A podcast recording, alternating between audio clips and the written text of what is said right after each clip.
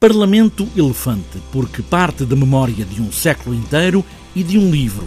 É um espetáculo com a cocriação de Eduardo Molina, João Pedro Leal e Marco Mendonça. Relembrar, não perder de vista o século XX e começamos com João Pedro Leal e um livro, O Parlamento do Homem, sobre as Nações Unidas. É um livro que fala sobre o passado, o presente e o futuro das Nações Unidas. Ao pensar no título para o espetáculo, achámos que o título deste livro era um título forte mas não queríamos que fosse nem igual e o espetáculo também não seria a mesma coisa que o livro. Então começámos a pensar se o espetáculo fosse um animal, que animal seria? E chegámos à conclusão que um elefante poderia ser uma boa representação do que este espetáculo viria a ser, ainda na altura. Nasci em Moçambique, na Vila do Songo, e a esta vila pertence a barragem de Caorabassa, que começou a ser construída em 1969 pelo Estado português.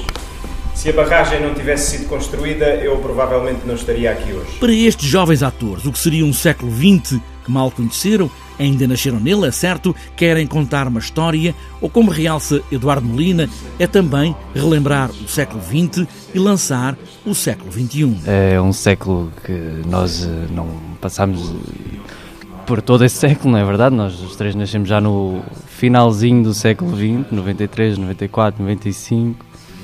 Atravessamos aqui uma ousadia de revisitar este século, como seria viver neste século eh, pensando eh, na história dos nossos avós e do que nós achamos do que seria, atravessando a história e uh, pensando também, através do século XX, o século XXI. Os avós e outros familiares são quem traça o caminho. Marco Mendonça traça melhor ainda esta ideia. É através deles que tudo se vê. Ou seja, o que seria se, se estes nossos familiares, com quem nós não tivemos assim tanto contacto e cuja história podemos apenas imaginar uh, dentro deste do panorama histórico que cada um deles viveu, um, o que seria se eles próprios fossem as personagens mais preponderantes do século XX e tomassem decisões uh, políticas, decisões radicais, mas não seja decisões simples também como a de prolongar a sua descendência ou trocar o país onde viviam por um país uh, que desconheciam. Parlamento Elefante vence a primeira edição